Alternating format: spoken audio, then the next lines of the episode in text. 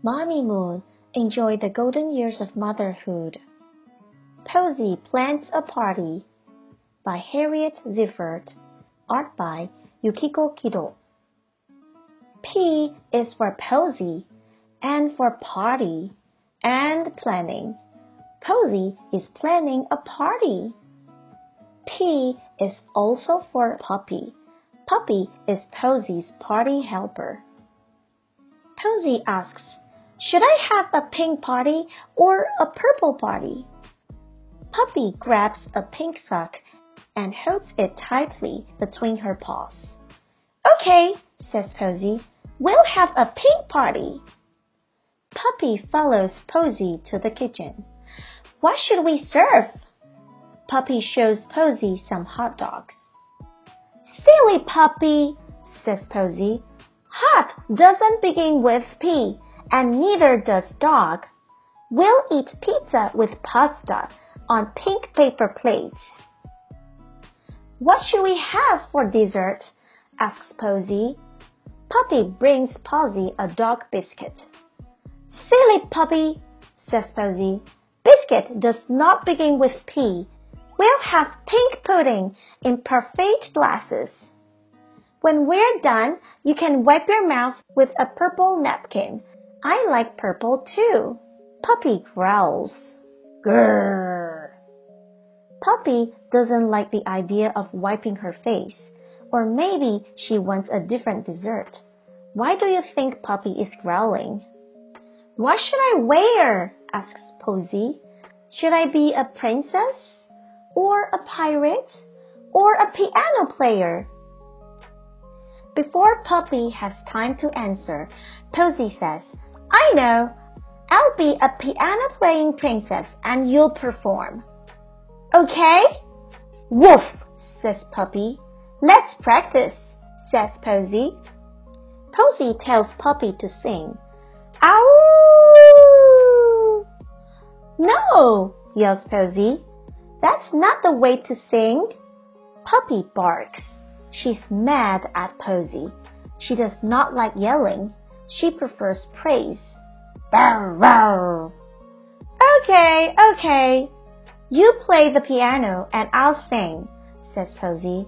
Posey sings. What's going on? asks Posey's mommy. We're practicing for a party. Listen to the invitation. Princess Posey and Poco Puppy request the honor of your presence at a pizza, pasta, and pickles picnic. Please wear pink. The party begins at 5 on Posey's porch. Please be prompt. Posey's mommy prepares the pizza and the pasta.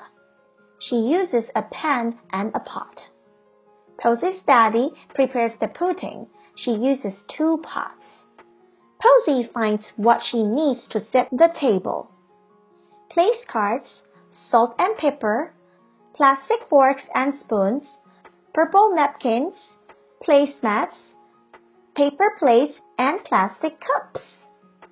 Puppy picks pink peonies. Everyone gets dressed for the party. Mommy wears a purple dress with pink pearls.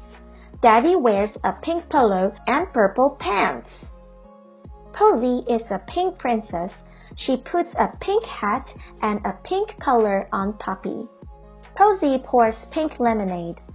Puppy spills the lemonade and makes a puddle.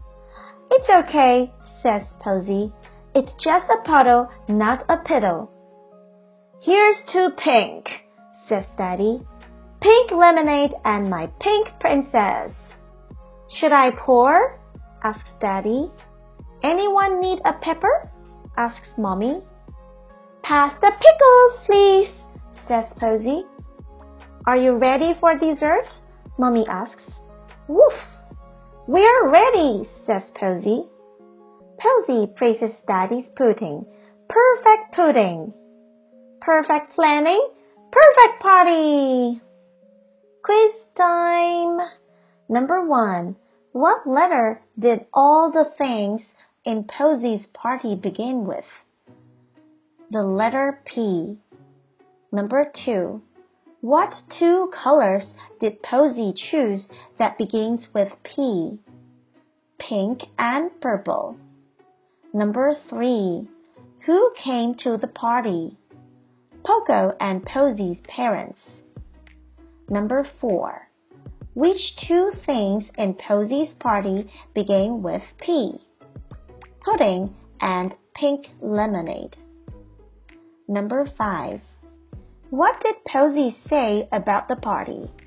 It was horrible or it was perfect? The answer is it was perfect.